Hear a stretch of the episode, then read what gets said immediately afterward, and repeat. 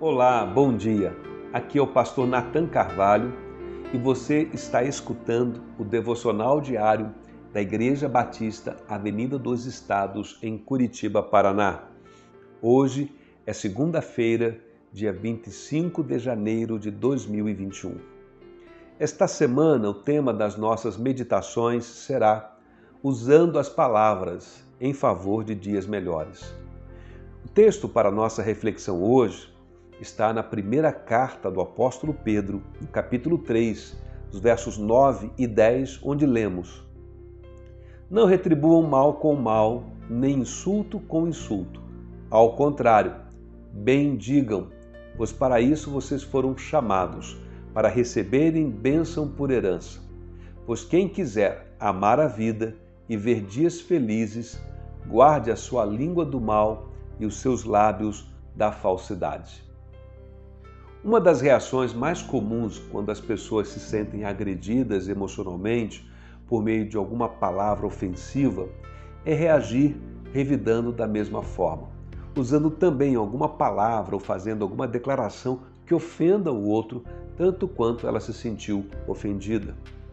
O apóstolo Pedro, sabendo disso, dessa reação humana natural e comum, nos adverte e nos encoraja, no texto que acabamos de ler, a fazer diferente, a não retribuir mal com mal, insulto com insulto, ofensa com ofensa.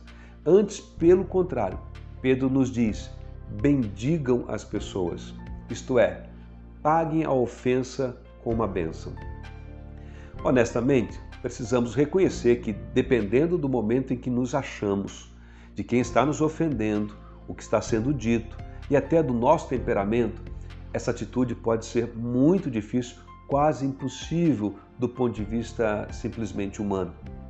Mas o apóstolo Pedro certamente sabia disso. Os evangelhos o descrevem como alguém de natureza bem impulsiva, precipitado nas palavras.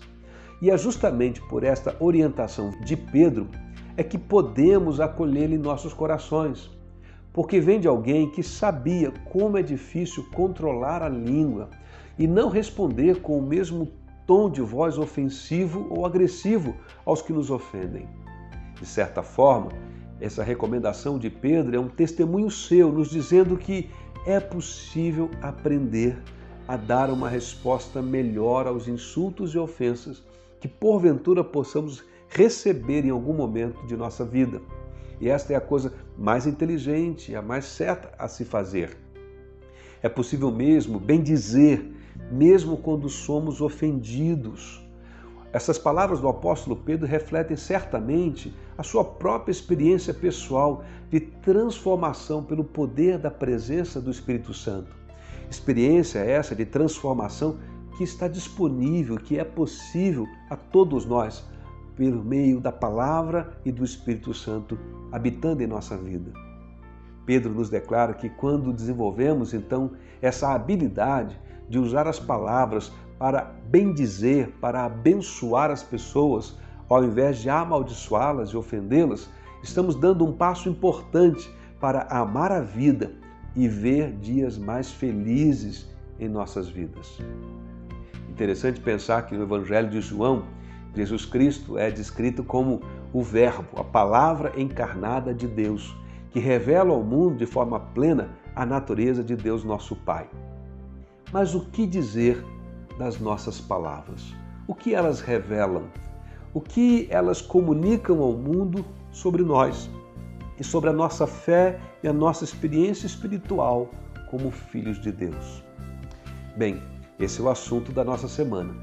Por hoje, desejo que Deus te abençoe ricamente neste dia com essa reflexão, dando a você e a mim a capacidade de pronunciar palavras de bênção para as pessoas com quem nos encontrarmos ao longo desse dia.